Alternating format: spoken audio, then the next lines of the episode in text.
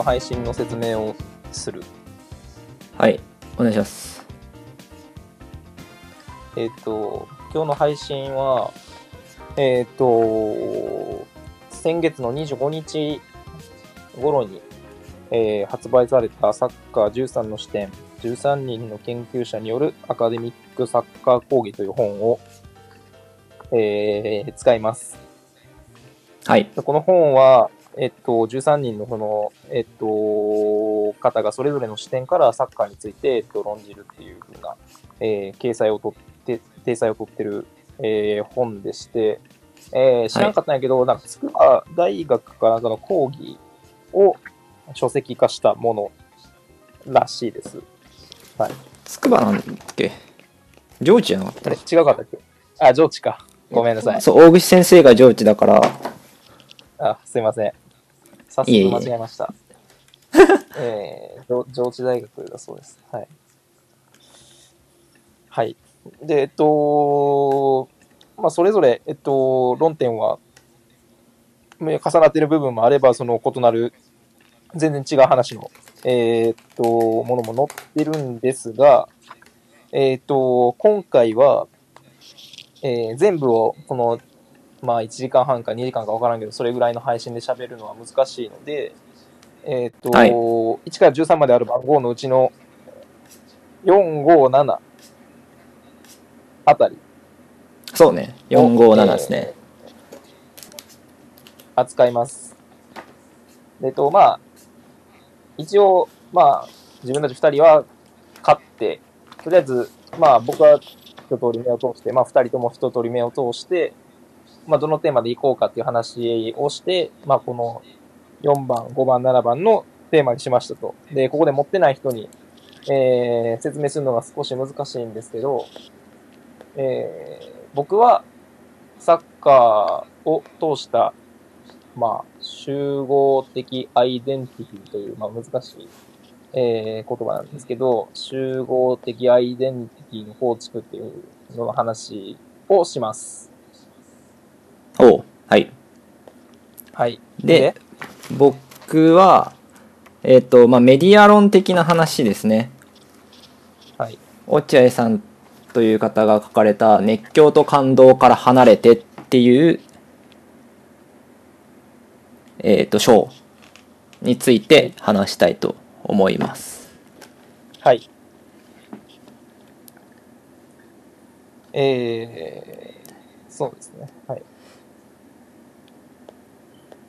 で、という感じで、えー話を進めていきます。で、一応展開としては、えー自分たち二人ともその、それぞれ担当している章の、まあ、めちゃくちゃ簡単なまとめ。僕はほんと小学生みたいな、あの、超簡単な、何にも書いてないまとめを、いやまあ、トいやークで補いつつ、トークで補いつつ、えー、じゃあこれについてどういう話をしようっていう感じで、えっ、と、論点を提示して、まあ二人で喋りながらコメントも見ながらっていう感じで、えー進めていこうと思います。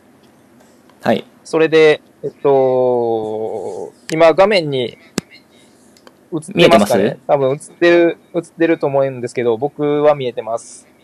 えー今画面に映ってるように。はい、スライドを表示しながらやっていくつもりです。はい、はい。お願いします。という感じです。じゃあもう、はい。じゃあもう、いきなり、いいっすかね。いいんじゃないかな。よし。ちょっと俺も、どういう発表になるか、あんまり知らないんで、聞きます。はい。はい。発表というか、まあ、うん、はい。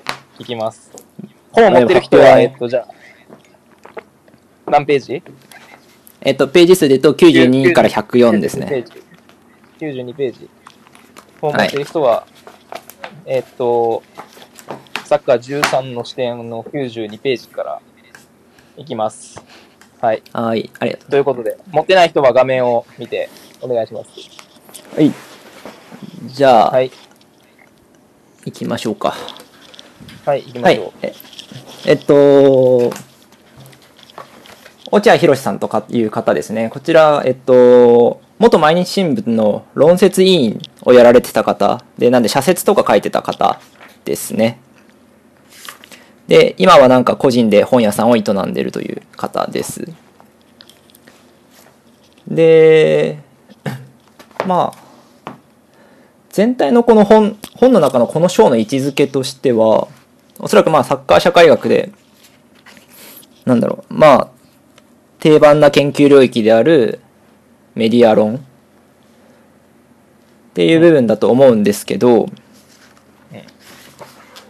まあぶっちゃけちょっとだけ気になったのは、なんでメディア論だけ本職の教授じゃないんだろうっていうところは若干気になりました。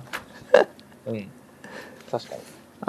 あの、この本、13の視点って言ってる通り、13人の方が書かれてるんですけど、一応他の方は皆さん、まあ大学に所属していらっしゃる、まあほぼほぼ教授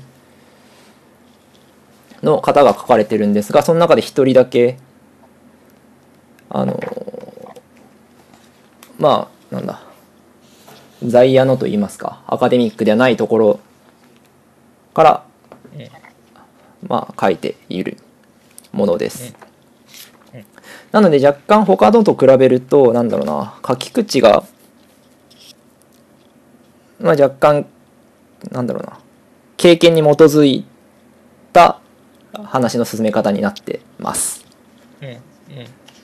で、まあ、ぶっちゃけた疑問としてなんでこのテーマ特にメディア論なんて多分他でも書いてる人いっぱいいるはずなのに落合さんなんだろうってのはちょっと疑問に思いながら、まあ、読んでみました。はい。で、えーっと、まず最初に軽くこの本の、まあ、要約じゃないですけど、まあ、要約ですかね、要約をざざっとしたいんですが、ちょっと待ってくださいね。えーっと、これか。はい。あ、違う、これじゃない。はまってないな。すみません、スライドが次に行かない。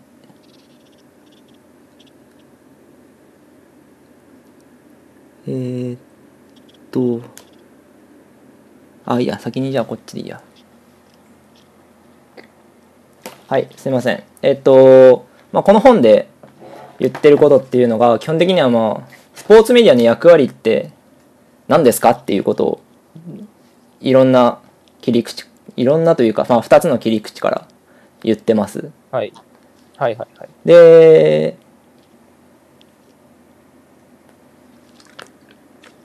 そのうち一つが、あのーあ、で、その二つっていうのが、まあ、盛り上げ役っていうところと、感動伝達装置はい。の役割。この二つの役割にまあ疑問を持っていて、そこへのこう、問題提起というか、はい。っていうのが、まあ、この章で言ってることです。はい。で、ちょっと待ってね。で、まず、すいません、今1番目がちょっと出ないんですけど、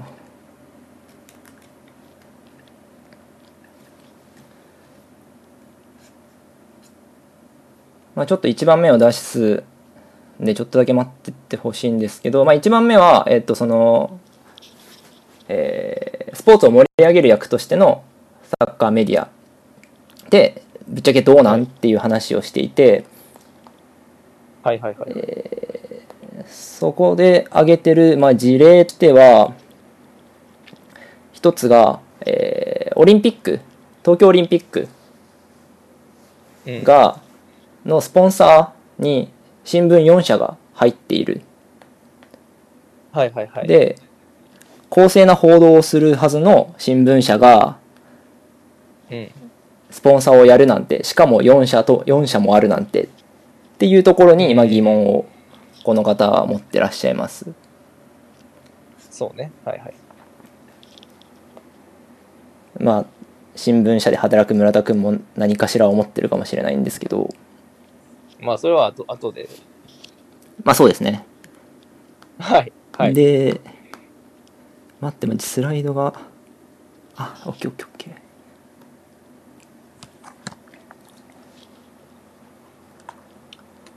入ってますね、スポンサーにね。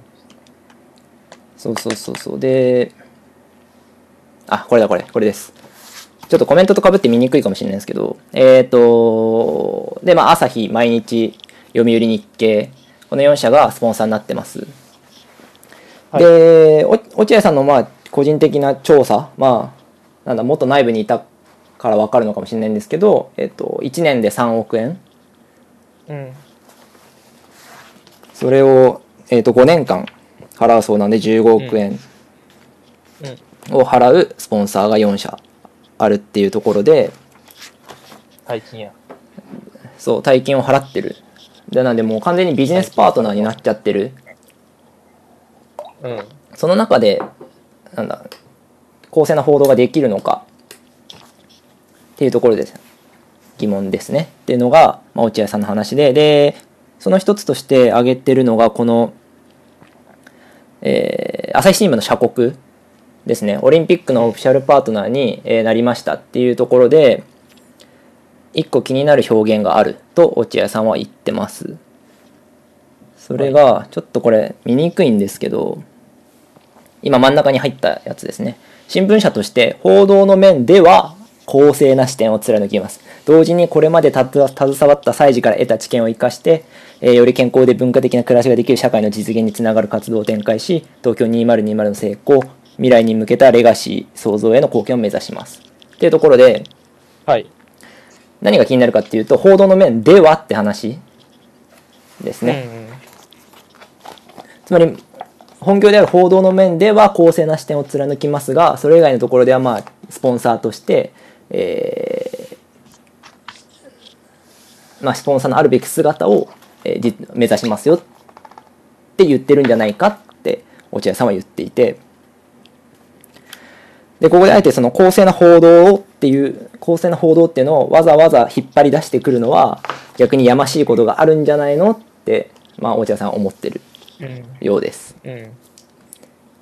でちなみに、えー、と日韓ワールドカップの時からこういったその大規模なイベントに新聞社がスポンサーをするっていう流れができたみたいなんですけどはで日韓の時も、えー、と最初が朝日新聞。これは一社で行っていあとスポンサーをしてるんですがその時も、えー、とこういったスポンサーになるよっていうのを社国で、えー伝えていてその中では、えー一応断り書きとして朝日新聞の記事は FIFA, FIFA と関係なく独自の取材と判断に基づいていますと言ってこう。スポンサーでありつつでもちゃんと報道の距離を取ってるっていうのをアピールしているはいはい。なのでこういったそのスポンサーへの配慮からくる公正な報道のアピールっていうのは初期のそのワールドカップの時からあって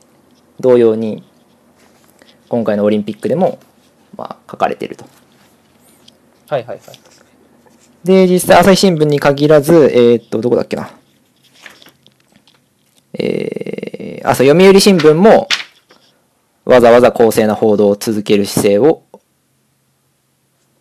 けん姿勢は堅持しますとこう言っていてはいはいはいはい。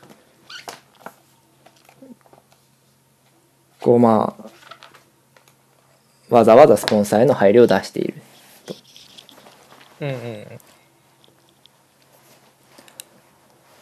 っていうのをまあ一つ事例として挙げていました。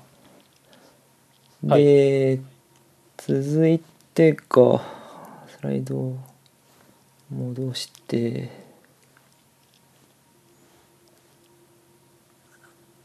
これか。でスライド戻すとで次が言ってたのが、まあ、本山彦一さんという毎日新聞の元社長の方が、まあ、新聞商品主義というのを言っていて、まあ、新聞といえども、まあ、売れなきゃ売れなか売れてその独立経営しないと、まあ、報道の自由を守れないっていう話をはいはいはい。言っていて、まあ、今の新聞界もまあそういったな、まあえー風潮が強いと。ででそのための一つの施策として、えーニュースの創出はいはいはい。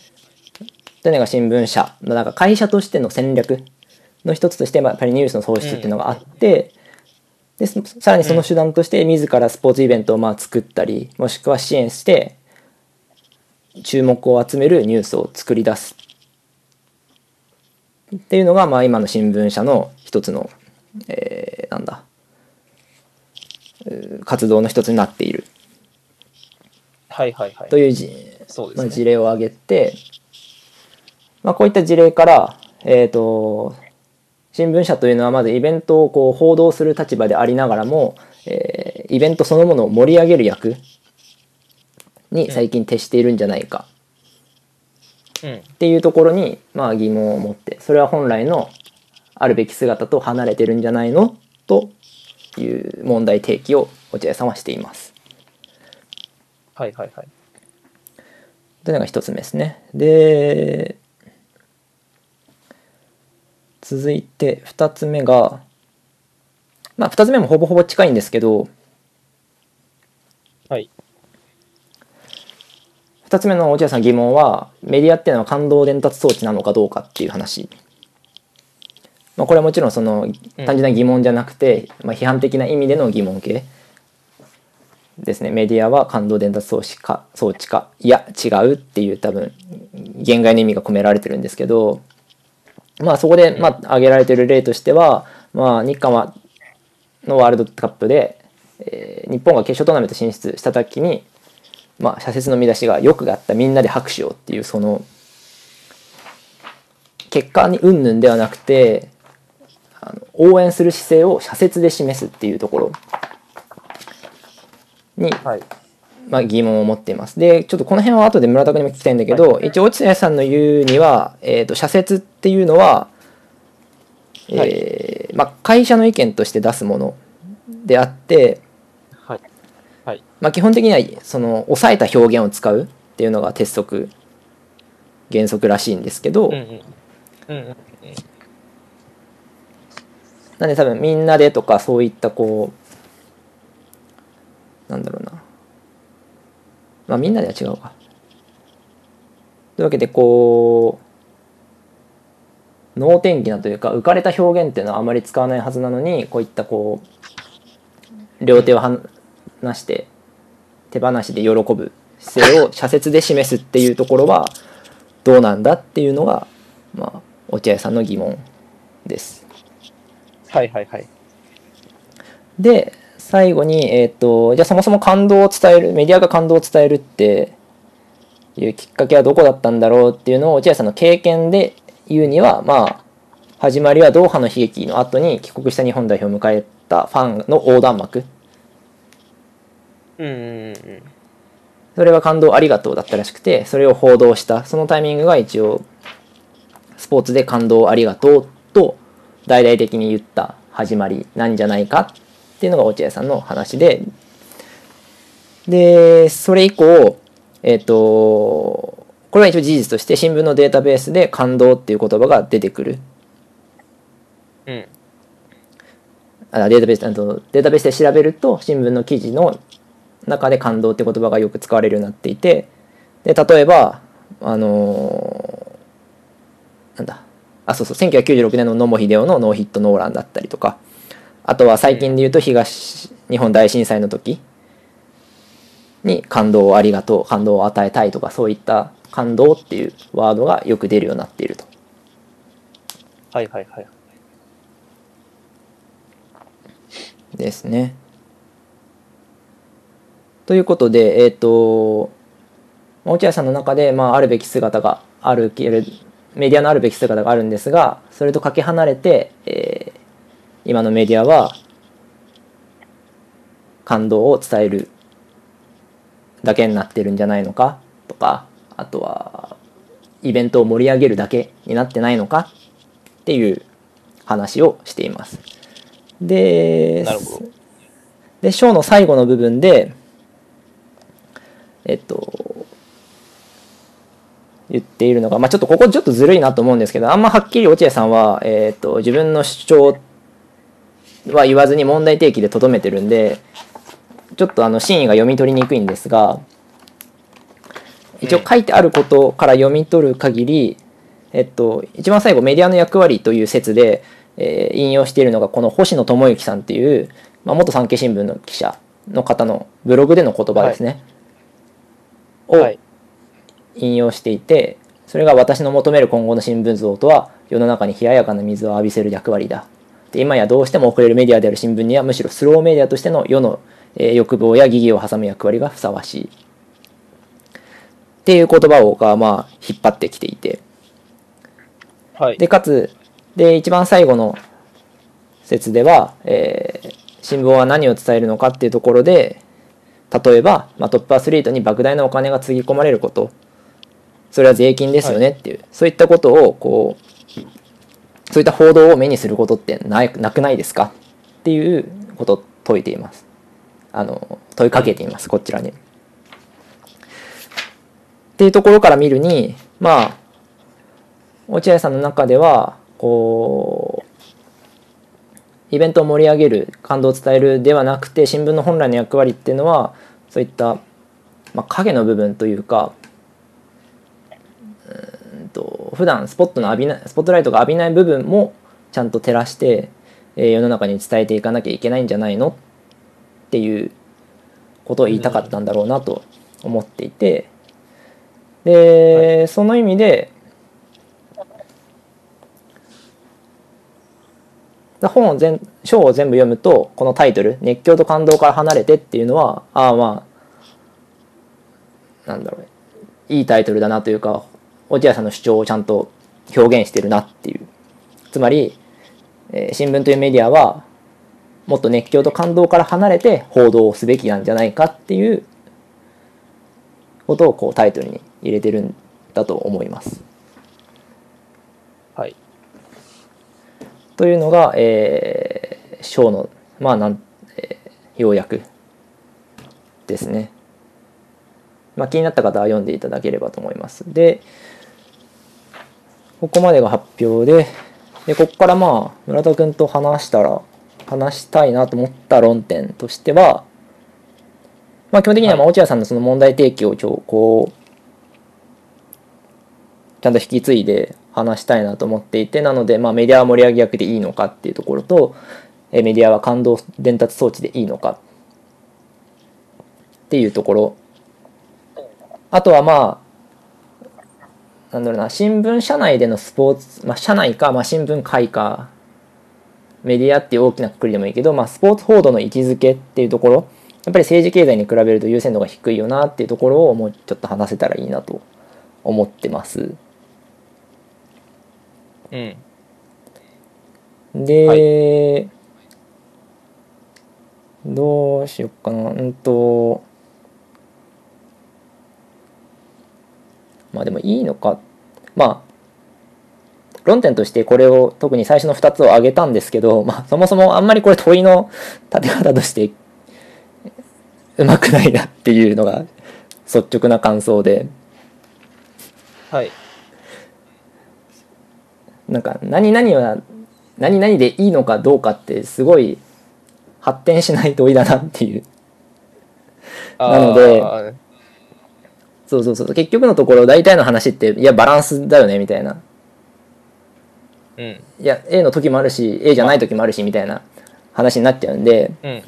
まあ、ちょっとこう視点を変えて、まあ、そもそもなぜそうなるのかっていう、まあ、経営の問題の話とか、うん。あとはメディアあ会これ違うねメディア業界で見た時に、まあ、4社がスポンサーになっちゃうっていうのは、まあ、バランスが悪いとかそういうイメージあるのかなっていうああ。バランスが悪いそうですっていうよりは、ななんていうかな。基本、うーん、バランス、バランスの問題っていうより、やっぱりその先の構成とかの方じゃないかな。うんその、報道の偏りっていうか、はいはいはいそっちの、そっちの問題の方が大きいんじゃないかなって思いますけど。なるほどうん。なんかこの問いを見た時にうーんなんか盛り上げ役でいいのかっていう問いに対して僕は盛り上げ役盛り上げ役もあるし、うんと、普段報道されない部分もちゃんと報道するっていう役もあるし、そういったこう、結局はいろんな役割を持ってると思うんですけど、うん。その時にスポンサーってやっぱり盛り上げ役に徹しがちであってその意味で言うとじゃあ他でバランスを取るメディア全体でバランスを取るっていう考えは必要なのかなと思ったんですよ。で見た時に4社ってなるとうん。しかも結構主要な4社ってなるとそうそうそうかなりバランスが悪い。はいはいはいはいはいはいはい。そういうことか。そう。例えばぶっちゃけその甲子園をさ朝日新聞がすごい大々的にやるのは、まあ、あれはあれで別にもういいと思うんよ。はいはいはい。それは朝日だけだからっていう意味で。なんだけど、例えばうん例えばじゃあ甲子園を朝日、日経、読売、毎日が全社があれだけの熱量でやったら、いや、さすがになんか、こう、多様性がないんじゃないとか、ああ、と思ったんっていう話ですね。なるほどねそうか。そういうことか。そうんそういうことね。そうそうそうそう。いうこと。はいはいはい。そうそう。わかりました。のと、い意味、はい意味がわかりまし意味がわからない。た。はい。バランス、うーんうん。難しい。まあその、今だったら例えば、まあ、朝日新聞、オリンピックの話で言うと、えー、今さっき挙げた4社の中ではまあ、この落合さんがおられた毎日新聞とか、うん。あとは、まあ、朝日もそうだけど、まあ、五輪に批判的な報道とか、どういう問題が起こるのかとか、まあ、そういうその記事を扱うっていうのは、まあ、数は多くないけど、まあ、あることはあった。まあ、それをもう、その、なんていうかな。今、この状況になったから批判的になるんじゃなくて、この5年とか6年とか前から、まあ、それを招致が決定した時から、えーっと、そういう、それでいいのっていう報道というか、まあ、そういう、まあ、例えばそのスタジアムを建てる際に何が起こったのかとか、はいはい。どういうことが起こってみたいな報道をしてる社も、まあ、あるにはあったけど、やっぱり、数としては相当少ないんじゃないかな。だから、めっちゃかん、単純に言うとオリンピックもそうやし、その、甲子園とかもそうなんやけど、その、うん。やめた方がいいんじゃないかっていうか、中止とか廃止とか、はい。そういうその話にはもうそもそもその大会はならへんっていううん。のが、まああって、はい。なれない。まあ、今そのコメント欄にもあの、もう、スポーツイベント、まあうちも主催してるスポーツイベントあるし、その展覧会もそうやし、はい、はい。あの、まあほとんどのイベントはもうどっか新聞社が入ってるのかなっていうふうな感じはありますけど、はい。その、どうやってやるかっていうこと、話がもうそこから出ないっていうのが基本的にあって、うんはい。まあ、それを問わないという、戻ってきた。戻ってきた。OK です。戻ってきた。はい。そう。まあ、問えないっていうのも、中止とか廃止っていうのを問わないとか問えないっていうのも、はある、あるかな。まず。はいはいはい。それは、その、公正かどうかとかいう部分で言ったら、うん。ちょっと、うーんとは思う。うんうんうんうんっていうのはあるかな。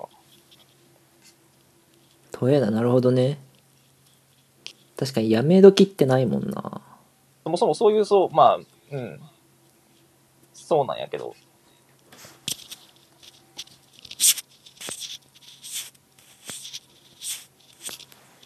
そのスポーツイベントをそのより良いものにしていこうっていう、その、まあ、その展覧会とかも多分そう、そうなんやけれど、特にそそのスポーツとかの分野で、うん。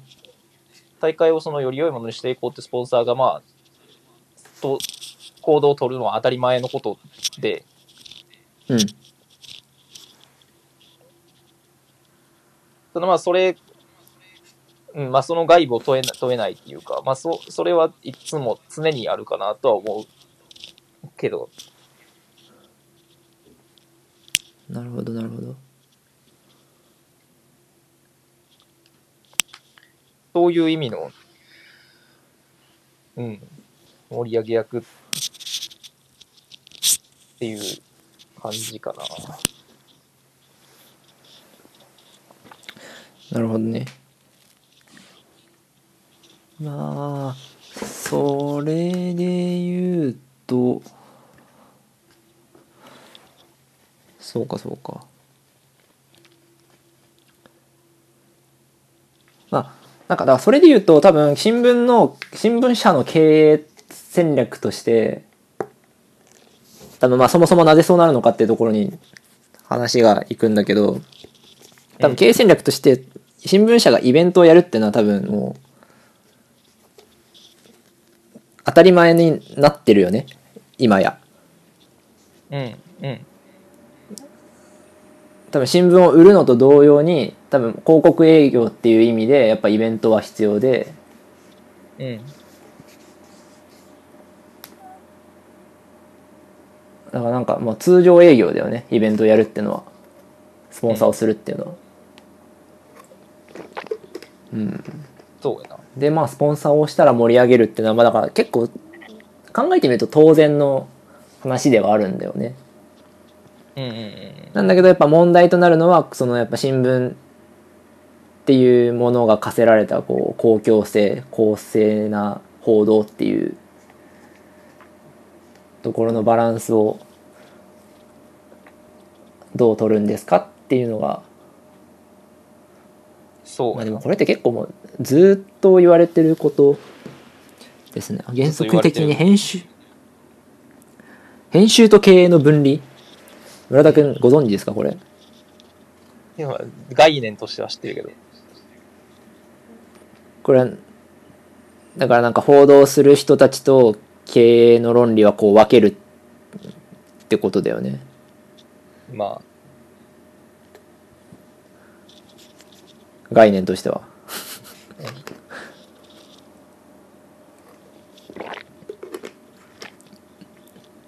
まあ確かに経営の確かに編集と経営の分離っていうのはそうだね。だって最近だと経営はなんか新聞社ってほぼ不動産事業みたいになりつつあるしね。まあ、社によってはそういうところ社によっては。あります。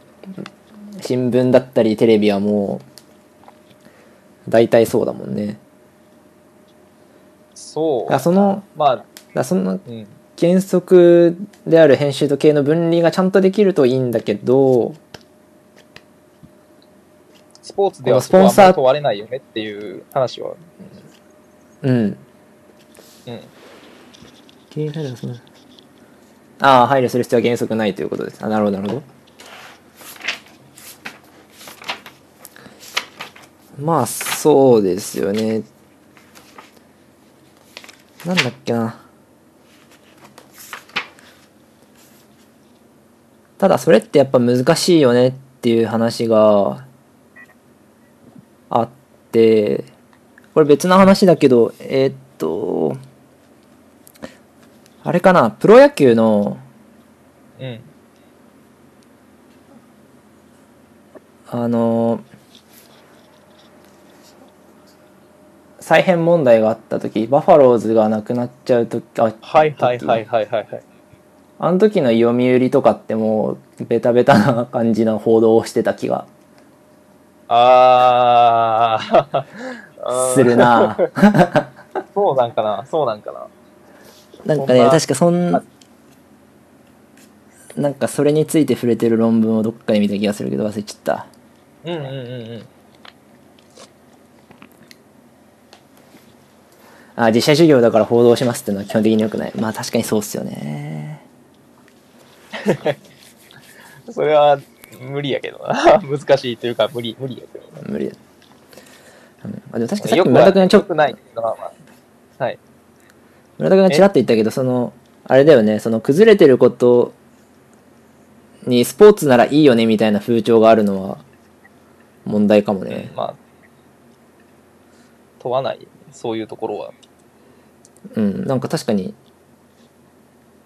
別に良くないって思っちゃうこうん思っちゃうかも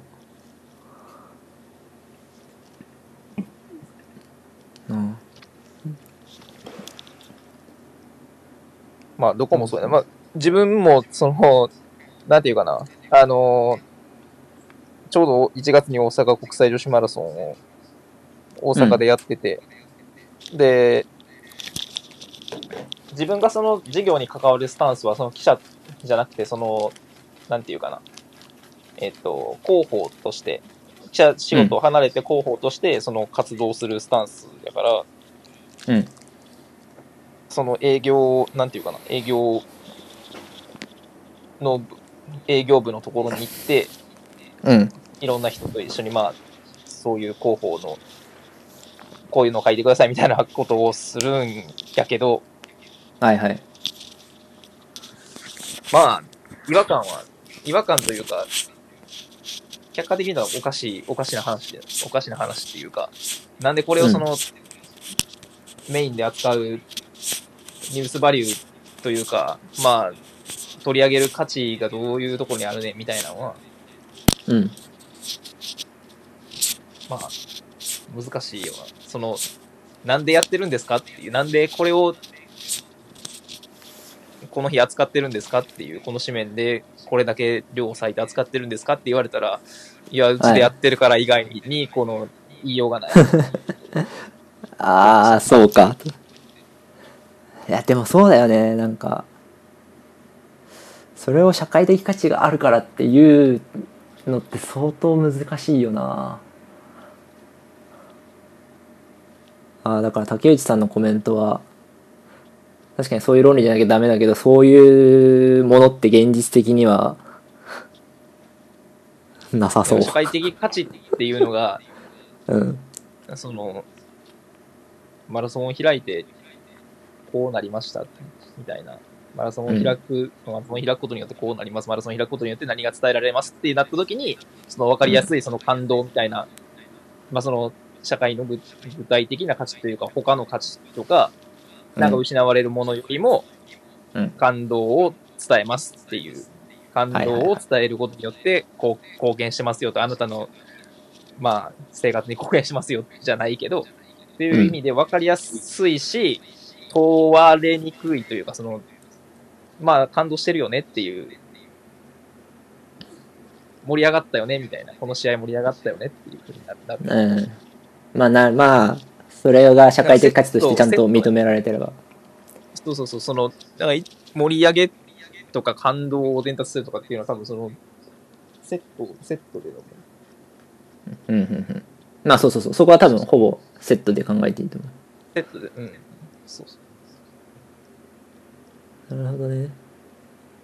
あそう。ちなみにごめんさっきの読売の話は2004年の再編問題でその選手会がストライキしたことに対してはい読売新聞が社説でそう社説の見出しがファンのあファン裏切る億万長者のストとか超高額所得者たちの労働組合っていう風に完全にストライキに、を批判してでオーナー会議の決定に同意するっていうはいはいはいはいはいはい。のがあったまあこれは多分極端な例ではあるけど。まあ、もう、直接スポンサーとかじゃないもんな。直接、うん。そうそうそうそう。まあ、持ってる、保有してるっていう、そうそう。だから。まあその関係自体もどうやねんって言われたらもうほんま100年前、100年っていうかもっとも、それぐらい前から遡らなあかん話ではあるけど、うんね、特殊例すぎるけどでもまあこういうことが起きうるそうやね。まあ、わかりやすいよな。わかりやすいよな。いやひめちゃくちゃわかりやすいよこれは めちゃくちゃわかりやすいけど。そうねそうそうそうっていうやつでしたあとはい。うーんとここで喋っときたいのがあそうそうそうまあそもそも世間は感動を求めてるのかっていうところでいやどうなんだろうなって思って、うん。ちょっといろいろ文献を漁ってたら面白いのがあってはい。論文で、はいあの宮沢さんって方宮沢武さんが書いた「はいスポーツにおける負けの語られ方」っていうはいはいはいはい。読んだことあったりする？いや、多分多分ないす。ごい最近なんだけど、はい。まあ、何を言ってるかっていうとこうそもそもまあ勝負事で言うと負けってまあ基本的にネガティブマイナスなこと。うじゃん。なんだけど、うん。じゃあいざそれを報道する時にはこう負けをプラスの価値としてポジティブに報道する場合があるよねって。ありますね。いうこと。でそれってどういうことなのっていうことを言っていて。はい。論じ論じていて。でまあ一応ざっくりとした結論としてはこう負けをポジティブに語る新聞とかが負けをポジティブに語るっていうことには2つの機能があって1つが日本人の伝統的アイデンティティを再生産する機能。でもう1つが競争社会において生産された敗者を救済する機能っていう2つがあるっていう話。あででまあ前者の伝統的アイデンティティ云々はまあちょっと半信半疑なんだけどどちらこちょ、ちょっと後者のちょっと、はい。すいません。あどうぞどうぞ。電話します。じゃあはいいってらっしゃい。じゃあどうしようかな。話話しちゃおうか。えっ、と皆さんに向けて話すとこの競争社会において生産された敗者を救済するっていう機能が、まあ、負けをポジティブに語ることで、まあ、可能であると。いう研究がありまして宮沢武さんっていう方の研究でまあよろしければしらあのこれは調べたらあの普通にネットで見ることできます。でまあどういうことかっていうとまあそもそも負けを語る時っていうのはえー結構精神面のに注目して語ることが多いって言われてます。で例えばえーなんだろうな強い選手が負け相撲とかで強い横綱とかが負けた場合はこう土俵で全く闘志が見えなかったとかあの勝つ意志がなかったんじゃないかっていうふうにこう精神面の弱さをつく。で逆にえー、と負けでも称賛する場合まあ結構高校サッカーでも結構よくあると思うんですけどそういった場合はこう厳しい練習だったり努力を積み重ねてきたっていうその過程での努力とその精神的な強さっていうのを評価して、えー、とポジティブに語るっていうふうにこう負けを語る時はこう精神面での、えー語り方が多いんですけどでそうだな。戻りました。でじゃああおかえりなさいはい。まあちょっとだけさっきの続きの話しててはい。で改めてえっ、とそうそうそうあそう負けを取り上げる意味ってところで、えーなんだっけえっ、とあそう敗者を救済する機能っていうところでこの敗者っていうのが、えー、と2つの意味持ってて、まあ、1つがまあ選手本当に負けた選手でもう一つは、まあ、競争社会資本主義社会と言ってもいいかもしれないけどそういった社会での敗者うんうん。つまり普通に一般の世間の人たちの中にもいますよねって話なんだけどうん。でそもそも競争社会っていうのは、まあ、スポーツもそうだし、まあ、一般企業とかもそうかもしれないけどあのちゃんと負けた後に立ち上がって再び勝負するっていうこのサイクルを回さなきゃいけない。うんうんだからスポーツのリーグ戦なんか特にそうで負けても結局次の試合は来るからちゃんとその時に立て直して戦わなきゃいけない。うん。うんうんうんつまりいちいち敗北でこう挫折してもう立ち上がれないってなってるとそんなの話にならなくてああ。そこちゃんと一回。それって、救済なん？でまあそれはえっとスポーツ選手に対してはちょっとそこは触れてないんだけどで、うん。そういったこう負けても次の試合に臨むっていうこの選手たちのサイクルをちゃんと見せることによってはいあの。世間の世間の皆さんも負けても次があるよっていう希望を持ち続けられるよっていう こうああ、なるほどね。伝える？はいはいはいはいはい。だからその競争社会においては敗北をどう処理するかっていうのが非常に重要で敗北が人生の終わりを意味しちゃうと意味がなくてうんうんうん。ちゃんと敗北を処理して次に進むでその時にやっぱり負けをポジティブに語るっていうことはすごく意味がある。じゃないのかっていうのを言っていてなるほど。いやこれすごい面白くてなんでまあもちろんちょっと負けと感動ってちょっとまあ似てるようでちょっと違うんだけどだけどやっぱこうでも感動の中にやっぱこう負けてもよく頑張ったっていうこう称える姿が称えることがあるわけでうん。うん。なんかこう知らないところで実は私たちは求め私たち、まあ、求めてる人はいるのかもしれないもしくはそう思わされてるのかもしれないいやー、そこまでは考えたことなかったな、あんまり。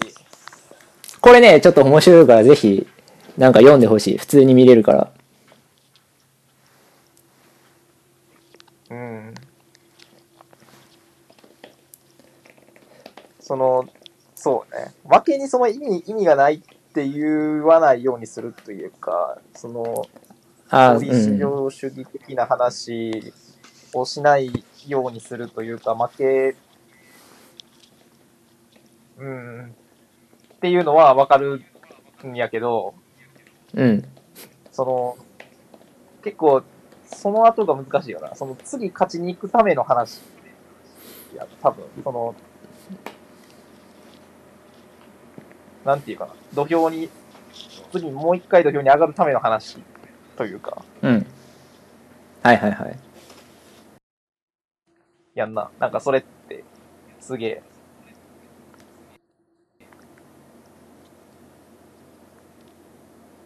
それがちょっと難しい、難しい、難しいっていうか、なんか微妙、紙一重やなっていうのは思うから。うんうんそこは、ちょっと、それは、まあ、その、うーん、スポーツで言ったら、まあ、リーグ戦もまあそうか、そうやし、まああったりするけど、うんその、ああ、難しいな。土俵から降りるっていうのも、だからその負けの伝え方が一辺倒になってないかっていうのはあるのかなっていうのは思ったけど、うん。次勝ちに、負けのその、あれをつけるために、次勝ちに行くために、その、うん。のものとして負けを見せるっていうのは、うん。なんか、うーん。それでええん、確かにまあなんか言われたらなんかもうそれでええんかっていうふうに、しか思わない。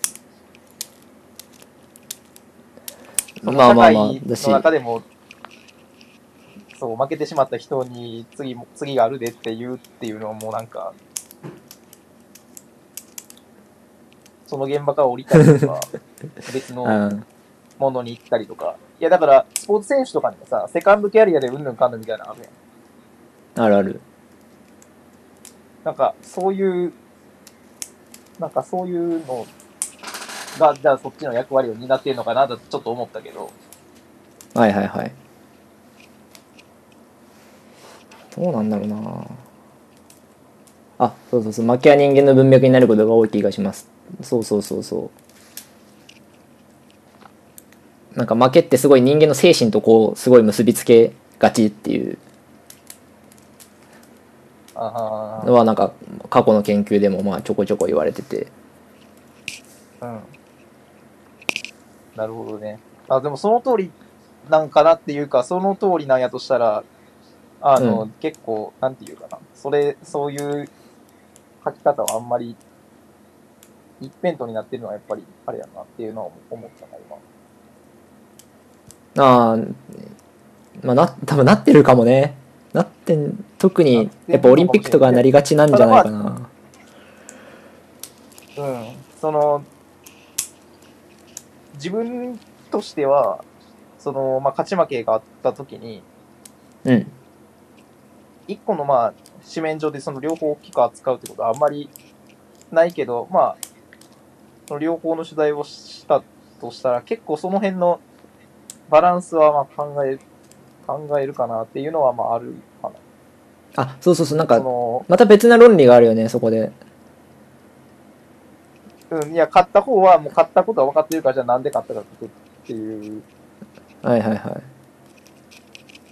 いのとか、まあ、その理由付けみたいなところは分散させようみたいなのは結構あるかもしれない。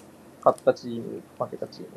あそれが結果的にそう、じゃあなんで勝ったんかっていうのをスポーツ的に書いて、負けに関してはこいつらが勝った理由はもうここに書いてあるんやからっていう、はいはいはいそれで試合のことはわかるよねみたいな。っ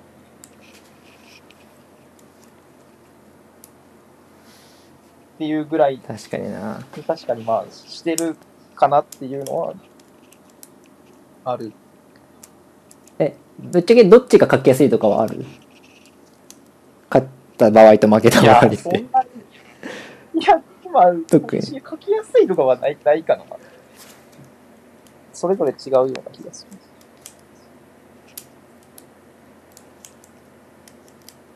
あーオリンピックのスポンサーじゃないことで感動装置として役割から逃げられてあ逃れられて負けに関してスポーツの文脈で書けるメディアができてきたらそれはとてもいい点みたいですねそうっすねあ、その、いや、まあ、それ、でも、多分、それはスポンサーであるかどうかは関係なく書けるんじゃないかなっていうのは思う。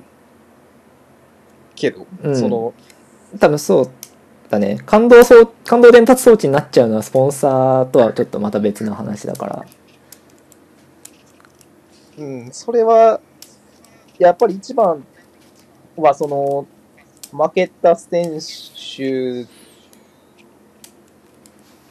に、その紙面を割くことが少ない。まあ、銀とかやったらあるかもしれんけど、銀メダルとか、例えば。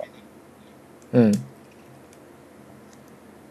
まあ決勝でどうして負けた結構、何かな、なんか個人名を挙げるのはあれやけど、その、うん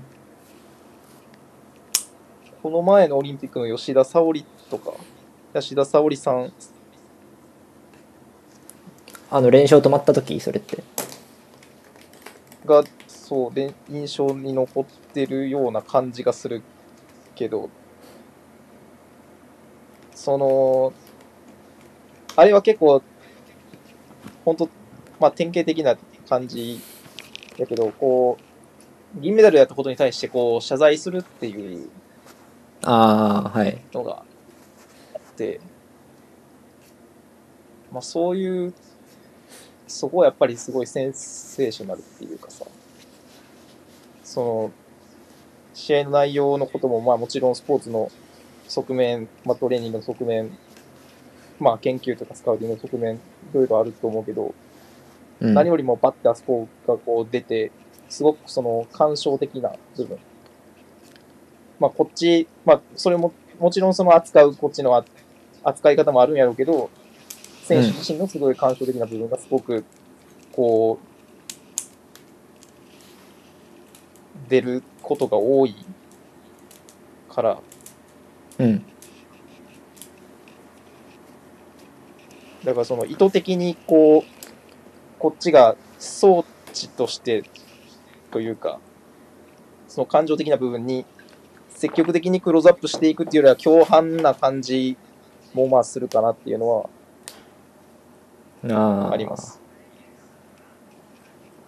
共犯ね。なるほどね。本当競技だけじゃなく、まあその競技によっても違うだろうし、こうチームスポーツとか個人とか、その選手によって何言ってることが違うとか、まあ、それは違うにはいろいろあると思うけど、うん。うん。まあ、共犯な感じはするかなっていうのは、あります。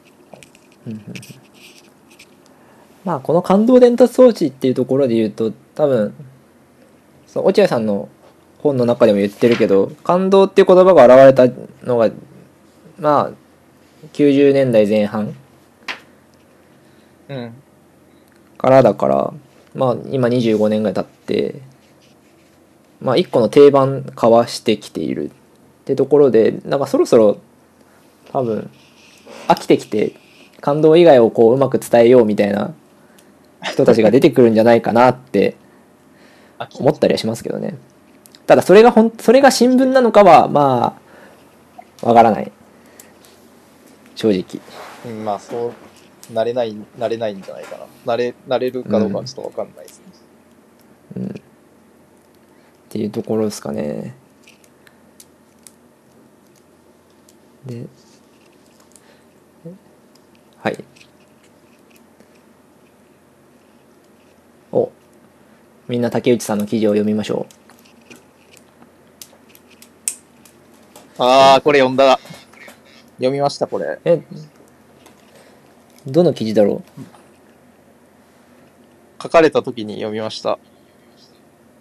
うあ、読んでない。あの、っていうのは、新聞でこういうコメントの使い方をできひんから楽しそうやなっていうのがあって、うん。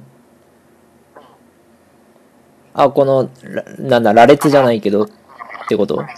そう、うーん、まあそう、基本的にその、これは自分のとこかだけかもしれへんねんけど、そのうん。コメントを極力、まあ、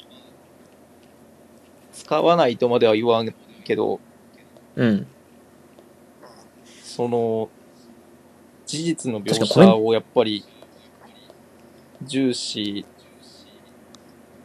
されるのがああるから、え、これコメント多くて、いいの？俺これ好きだわ。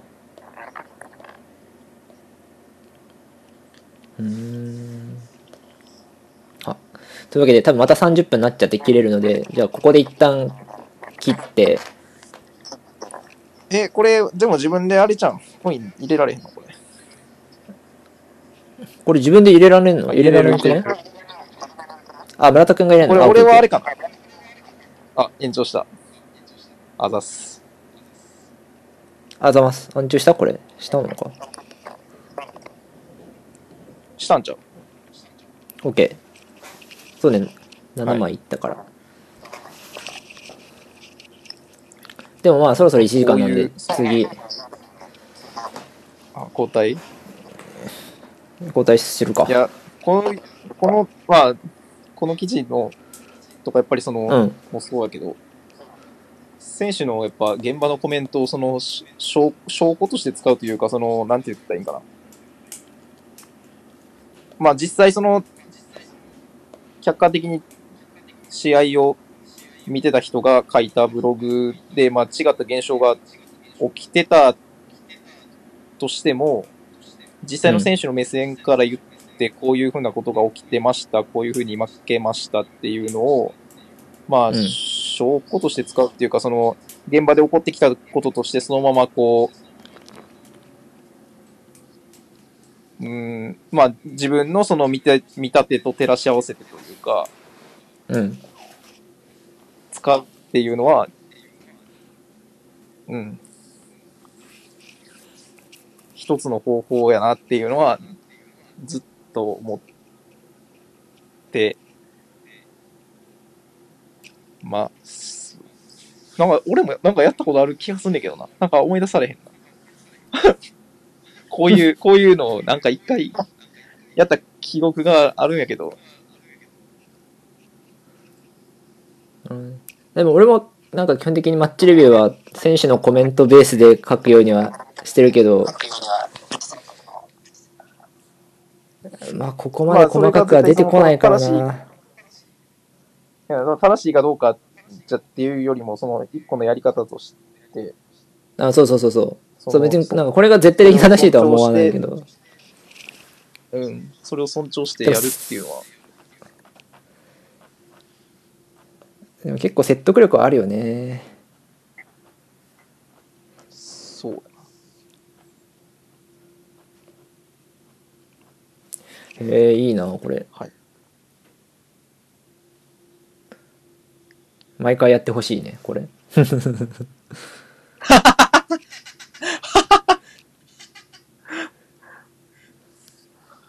毎回、やっぱ難し仕事量。難しいのかな？え仕事量増えんのかな？やっぱこれだと。うん。大変。いや、これ、だから、そう例えばさ、俺はさ、うん。あの、関西にいるから、そのガンバが負けた、例えばガンバが負けた、セレッソが負けたってなっても、その選手を取う材ん。する余裕ができる。はいはいはい。勝ちチームの取材をする必要が、まあ、ほほとんど、ほとんどないとかさ。まあ、ヒーローだけとかさ。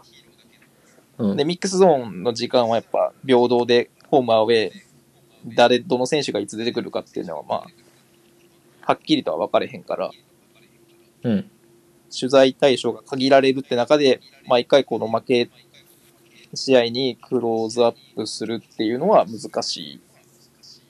そうかそうかそうかまあ、これは、あの、会社にもよったり、その取材、その、し姿勢というか、その、割いてるリソースの問題やけど、うん。っていうのも、まあ、多分、絶対あるよ。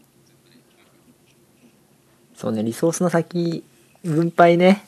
あるよ。いやそこは間違いなくある。それは、まあ、なんか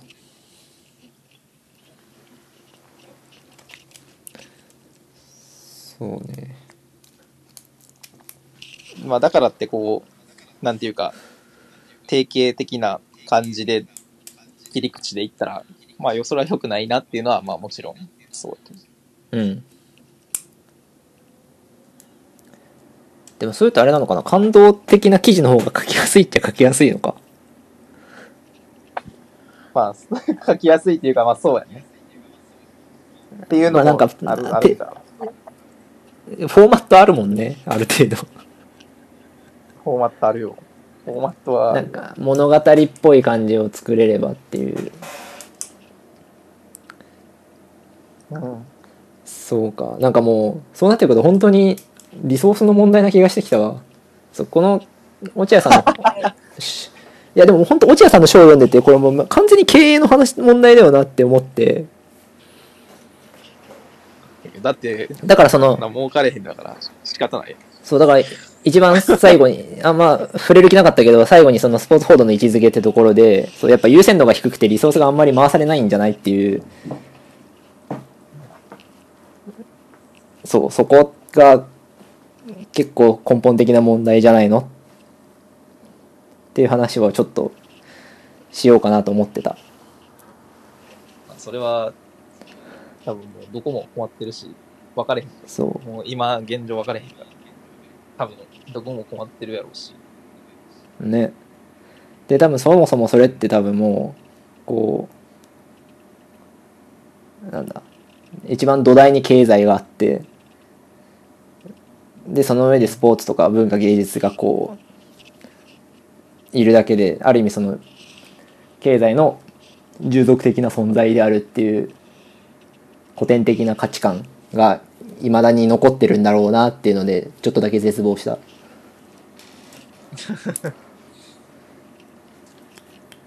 うん。そう。で絶望してたらそのさ全然またちょっとずずれるけどあの新型コロナの対応でドイツ政府がアーティスト支援をちゃんと行うっていう発表をしてビビったあの言葉にアーティストは必要不可欠であるだけでなく生命維持に必要なのだって言っててマジでビビった。うん。それを言えるってもうそれを絶対日本じゃ聞けないと思って。絶対無理だよ。絶対無理。だからそういう登場ってどうやったらできるんだろうっていうのがもうねドイツ行くかなんかそのヒントを。やっぱドイツちょっとねまあ歴史もあるからね。まあ負の歴史がね色濃くまだ残ってるからね。多分そこもあるんだろうけど。うん。いやこのまあこの話はまた今度。はい。っ。て感じです。はい。